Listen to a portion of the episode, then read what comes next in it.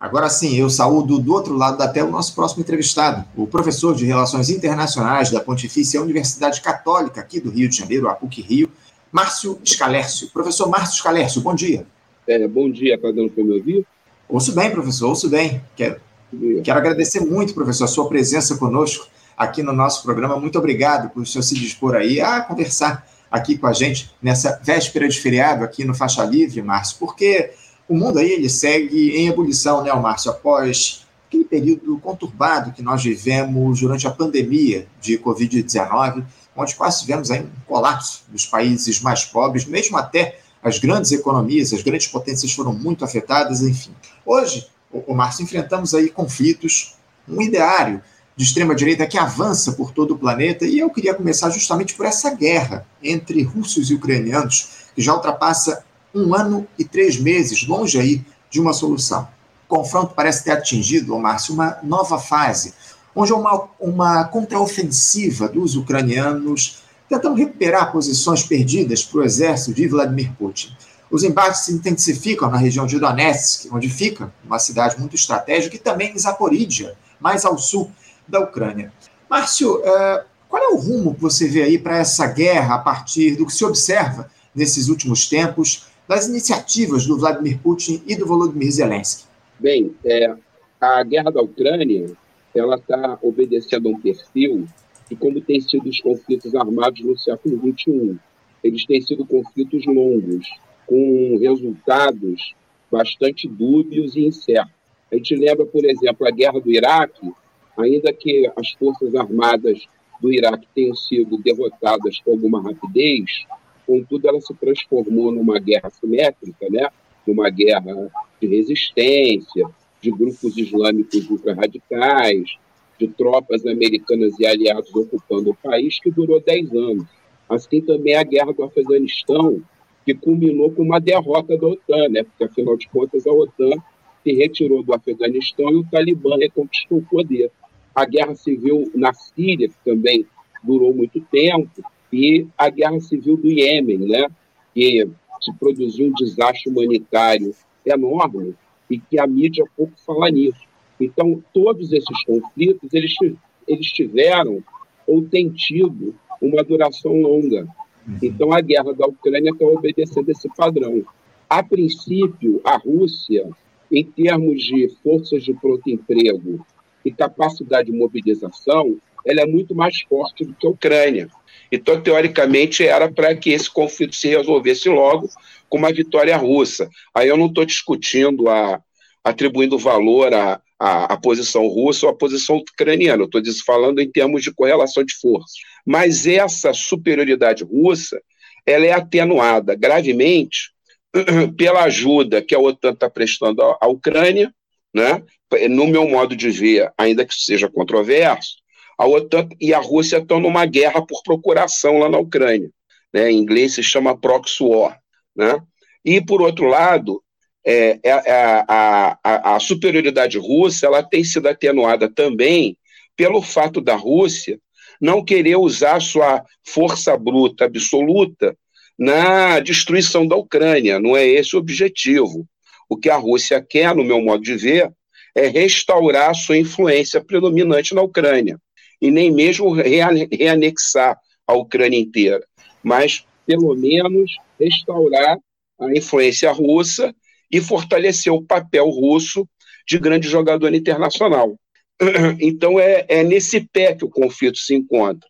É, de um lado, os russos atabalhoados com uma série de problemas, uh, com deficiências muito grandes em termos de equipamento, em termos de treinamento pessoal, uh, o governo russo provavelmente avaliou errado hum, as suas chances no conflito, deve ter avaliado que as coisas se, re, se resolveriam rápido, isso acabou não acontecendo. E, por outro lado, é, a Ucrânia, contando com o apoio da OTAN, é, ainda ontem eu li uma notícia, que deve ser de anteontem, que pela primeira vez tanques de fabricação alemã, Leopard 2, foram é, percebidos sendo usados no campo de batalha. Então, a, a OTAN está fornecendo é, é, à Ucrânia todo o suporte que ela pode. é, o sistema de satélites americano para observar os movimentos dos russos, envio de equipamento sofisticado, treinamento para tropas, sucrilhos, todinho, tudo que você possa imaginar. Então, quer dizer, então eu diria que é nesse pé que está o conflito, e eu não tenho a menor ideia de como é que isso vai terminar. É, é, eu não tenho como fazer uma avaliação e uma projeção sequer a médio prazo de como é que esse processo vai é, se desenvolver, porque a gente está na lógica da guerra, né? E, e, e, a lógica da guerra, como você bem frisou na sua observação, ela se decide no campo de batalha. Não tenha, não tenha dúvida, Márcio, muitas questões ainda estão por vir, a gente vai continuar atento. E diante disso, ô Márcio, esse episódio de ontem, onde houve aí a destruição daquela barragem de uma usina hidrelétrica na região de Kherson, que acabou inundando uma pequena cidade lá naquela região. Cerca de 17 mil moradores tiveram de ser evacuados às pressas. Russos e ucranianos aí se acusam mutuamente por esse episódio, o, o Márcio. O que é que isso pode representar nessa escalada de tensões na tua avaliação? Você apostaria aí um bombardeio provocado pela própria Ucrânia na tentativa de incriminar os russos?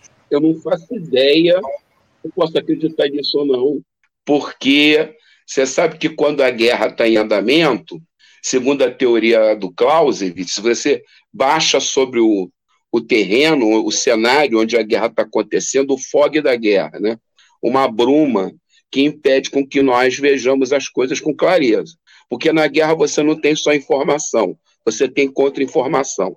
Isso, no meu modo de ver, e essa é uma especulação, nada mais do que isso, pode ser uma sinalização russa de que eles estão dispostos a atacar é, a infraestrutura ucraniana mais duramente. É, atacar barragens, atacar centros de geração de energia elétrica, atacar centros de distribuição de energia elétrica. Pode ser uma resposta a essas tentativas de contraofensiva ucranianas, que os russos não se dão ao trabalho de confirmar para a imprensa que foram eles mesmos que fizeram ou não, porque eles, do, teoricamente, eles não têm que dar essa informação do ponto de vista tático estratégico. Então, eu não sei é, se, é, se é um ataque russo proposital, eu tenho a impressão que é, ou se é uma sabotagem do próprio governo ucraniano, que eu acho mais remota essa possibilidade.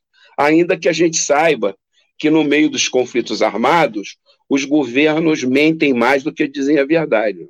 Não tenha dúvida, né? Essa, essa é a lógica aí de um conflito armado como esse que a gente tem lá nesse momento no leste europeu. Oh, eu vou trazer aqui uma mensagem de um, de um espectador nosso, Ulisses Silva, que está acompanhando aqui a transmissão, ele diz o seguinte: ó, a interferência estadunidense no Afeganistão serviu para equipar o Talibã.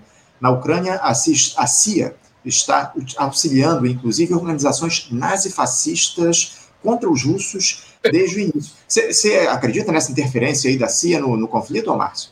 Eu acredito na interferência da CIA, da inteligência britânica, da inteligência alemã, da inteligência de tudo quanto é lugar de países da OTAN equipados para isso no conflito da Ucrânia. É, tem dois tem dois polos estratégicos em conflito ali. De um lado, a Rússia querendo reafirmar o seu papel de grande potência, entendendo que se perder influência na região, isso pode colocar em risco até a estabilidade do regime, né, do, do regime do Putin, que está governando o país desde, desde o ano 2000, e pode contribuir até para a dissolução da Rússia, em termos de integração política e territorial. A Rússia, segundo o Putin pensa, está lutando para não ser tratada pelo resto do mundo como um país do terceiro mundo né, um país do terceiro mundo com armas nucleares, uma espécie de Paquistão gigante, uma coisa desse tipo. Por outro lado, tem a, a OTAN no seu papel de reafirmar os princípios doutrinários do Ocidente. Né? É, é, o ponto focal é que a Rússia violou a soberania nacional ucraniana. Isso é verdade, isso é indiscutível que isso aconteceu né? É, e que a Ucrânia estava esboçando um desejo, por meio da maior parte da sua população, acredita-se, de querer se tornar um país engajado na Europa.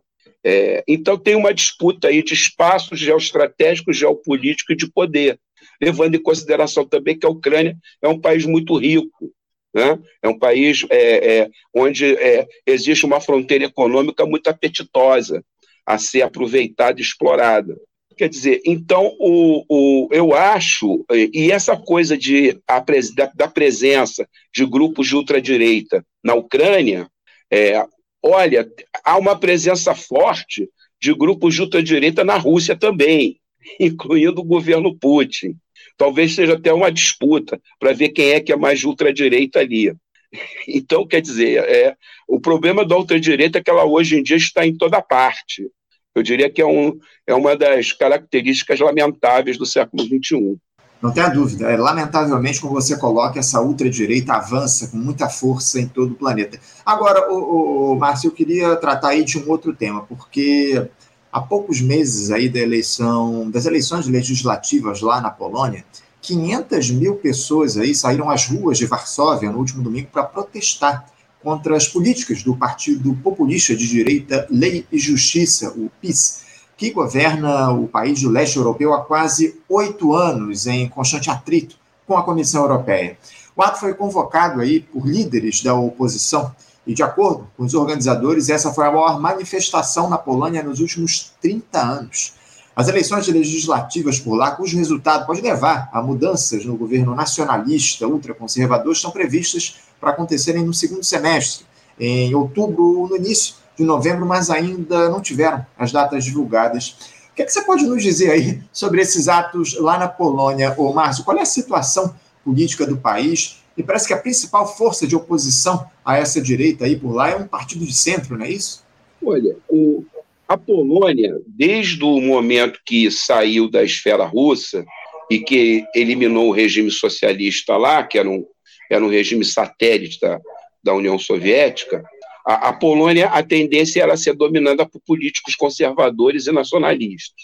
É, a, a circunstância é, existencial da Polônia é terrivelmente difícil. Olha só a situação da Polônia. Ela é vizinha da Alemanha e da Rússia. Veja que, veja que tragédia. É nessa hora que a gente levanta as mãos para o céu e diz assim: que bom o Paraguai, que bom a Guiana, porque a gente não tem vizinhos inconvenientes e, e trapalhões como esses. Então, ainda que haja uma manifestação de massa contrária ao regime atual da Polônia, é, eu acho que há uma questão que unifica a maioria esmagadora dos poloneses. É o medo que eles têm dos russos. Né? Então, eu acho que uma questão que vai, é, vai é, é, interferir nas eleições polonesas de modo bastante significativo é essa questão da relação com a Rússia e o engajamento da, da, da, da Polônia na OTAN.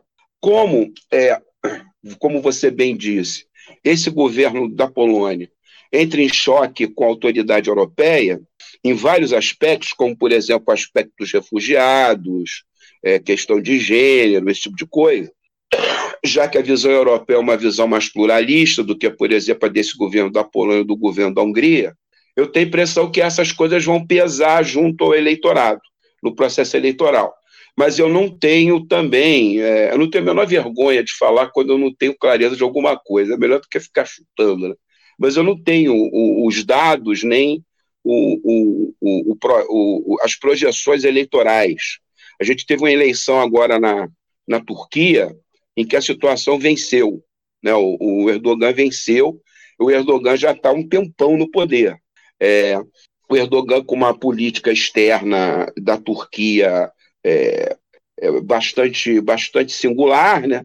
É, de, enquanto que o candidato que, que opõe a ele era pró-Europa. Europa, é, queria trabalhar de novo a aproximação da, da Turquia em relação à Europa.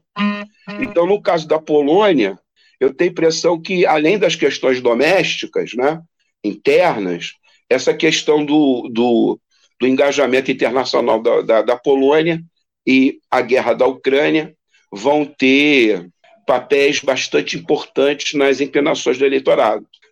Aí tem que ver coisas do tipo de que lado a Igreja Católica vai ficar lá na Polônia, porque a Igreja Católica tem uma expressão extraordinária lá, como é que a, como é que a esquerda polonesa se reconstituiu ao longo desses anos, né? Porque é, que eu também não faço a menor ideia, eu sei que ela levou uma grande traulitada quando o regime acabou, né? Então, é, são essas observações que eu posso fazer. Entendo, entendo. É, o senhor, o senhor falou aí a respeito da, da, Igreja Católica, lembrando aqui aos nossos espectadores que o Papa João Paulo II, o Karol Wojtyla, era polonês aí, né? A, a Igreja Católica tem muita força lá no, no país europeu. Agora, o, o, professor, a gente tem muito tema aqui para tratar no programa de hoje. Eu queria já mudar de continente, Márcio, partindo aí para a América, porque nos Estados Unidos, o ex-vice-presidente, o Mike Pence, ele confirmou na segunda-feira sua candidatura para as primárias do Partido Republicano para disputar as eleições presidenciais de 2024. O político de 63 anos, que exerceu a função de vice-presidente entre 2017 e 2021, durante a gestão de Donald Trump, protocolou a documentação necessária na Comissão Eleitoral Federal. E entre os principais rivais dele aí, do Mike Pence, estão o governador da Flórida, o Ron DeSantis, e o próprio Donald Trump. Márcio, o, que é que houve lá com o Mike Pence. Ele, ele rompeu com o Trump, porque, por mais que o ex-presidente esteja envolvido aí uma série de problemas com a justiça nos Estados Unidos, ele deve concorrer às prévias, que terão seu resultado anunciado só no ano que vem. Uh, essa pré-candidatura do Mike Pence tem condições de fazer frente ao Donald Trump? O que, é que ela representa? Há um racha no seio do trumpismo? Bom, a questão é se a gente pode considerar o Mike Pence, não obstante ter sido é, vice-presidente do, do ex-presidente Trump, seria um trumpista. Eu tenho a impressão que é difícil considerar isso. Primeiro, a ruptura dele com Trump vem do tempo lá em que ele resolveu diplomar os vencedores das eleições, né? Aquele bafafá que teve lá no Capitólio, etc. e tal. Se aquela multidão lá pega ele, escalpela ele, porque é, teve que ser escondido lá pela, pela polícia do Congresso, pelo FBI, senão ele ia ser escalpelado, alguma coisa desse tipo, pela ultradireita americana. Eu diria que o Mike Pence ele tenta emergir como opção no Partido Republicano, primeiro porque aí não tem mais outra alternativa se ele quiser continuar na, na vida política. Depois de ser vice-presidente, você pode ser o quê? Você pode ser presidente, você não pode ser vereador de Botucatu, alguma coisa desse tipo. Então ele quer continuar na, na luta política, na vida política. Em segundo lugar, porque ele está disputando o papel, no meu modo de ver, de representante do mainstream do Partido Republicano. E o mainstream do Partido Republicano, quer dizer, os republicanos convencionais, conservadores, é, que defendem o Estado mínimo, ah, que defendem a, é, fundamentalmente os interesses nacionais dos Estados Unidos na, na paisagem internacional, esse pessoal não é trumpista. Né? Esse pessoal o, perdeu durante algum tempo a liderança do Partido Republicano para um outsider, que é o, o Trump. É, então, eu tenho a impressão que é, é, é, é essa tentativa, é, através do, do, do ex-vice-presidente, dos republicanos de sempre, assumir, reassumir o controle do partido e dos destinos do Partido Republicano.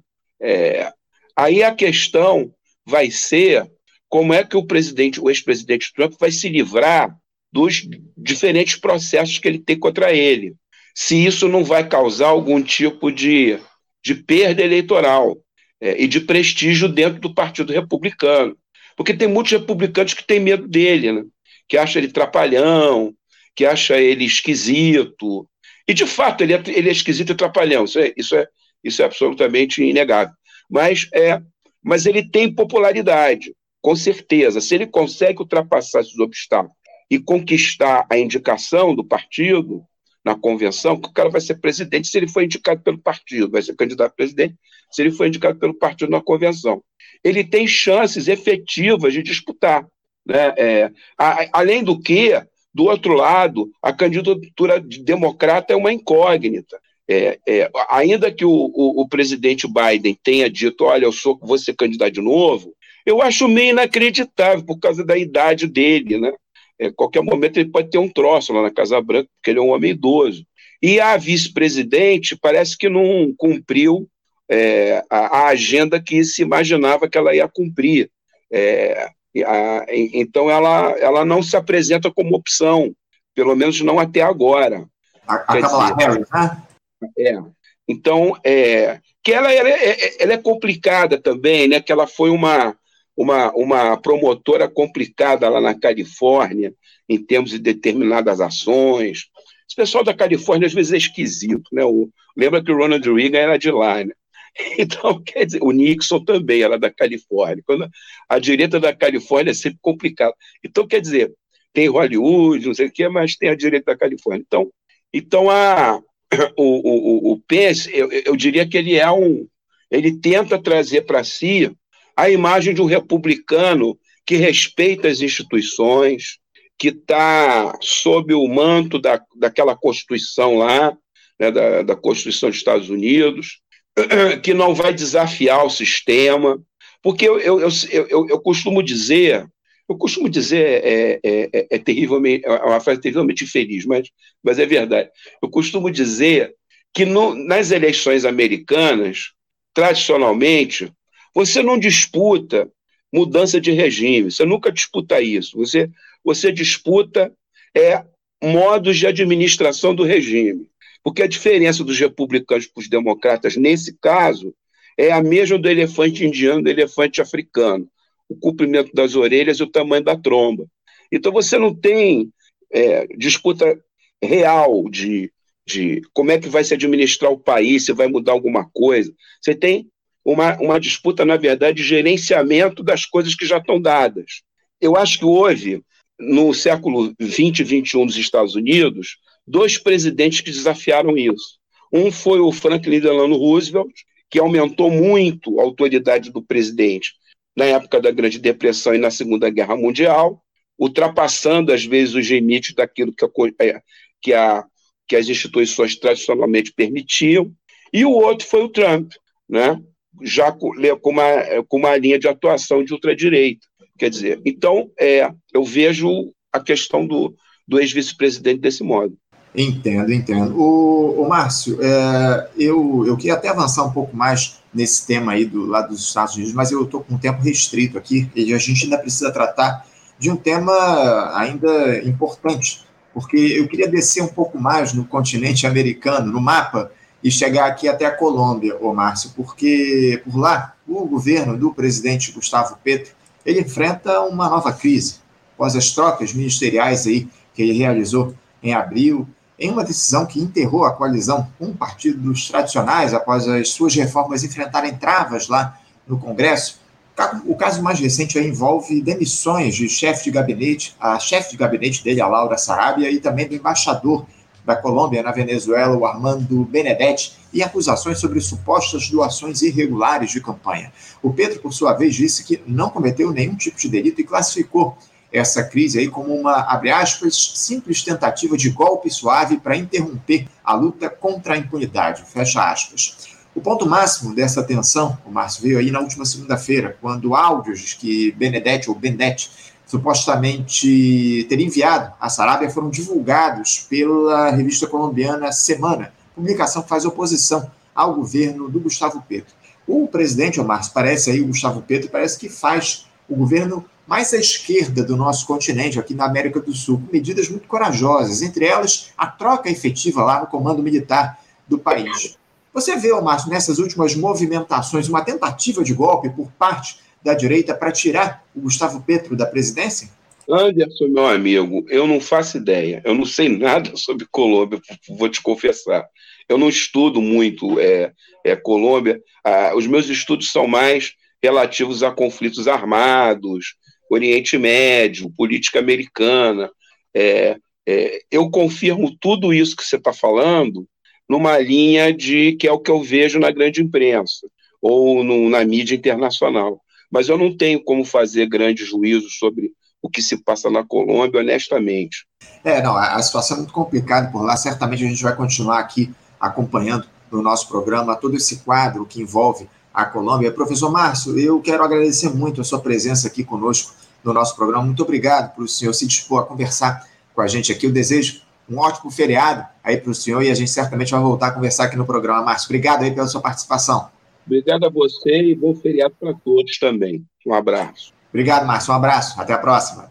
Conversamos aqui com o professor Márcio Scalércio. Professor Márcio Scalércio, que é professor de Relações Internacionais da Pontifícia Universidade Católica, aqui do Rio de Janeiro, a PUC Rio, falou um pouco sobre esse conflito lá na Ucrânia também, a situação na Polônia, né? Muitas, muitas discussões lá em torno do, do governo de direita lá no país europeu. Falou aí sobre essa tentativa do Mike Pence se colocar como alternativa no Partido Republicano ao Donald Trump, enfim, uma entrevista aí importante sobre esse quadro político internacional com o professor Márcio Scalércio aqui no nosso Faixa Livre. Você, ouvinte do Faixa Livre, pode ajudar a mantê-lo no ar. Faça sua contribuição diretamente na conta do Banco Itaú, agência 6157, conta corrente 99360, dígito 8. Esta conta encontra-se em nome do Sindicato dos Professores do Município do Rio de Janeiro e região, o Simpro Rio, uma das nossas entidades patrocinadoras, mas seus recursos são destinados exclusivamente para o financiamento do nosso programa. Você pode fazer sua doação de qualquer valor, utilizando também a nossa chave Pix, que é ouvinte@programafaixalivre.com.br. Sua contribuição é fundamental para a manutenção desta trincheira progressista no ar.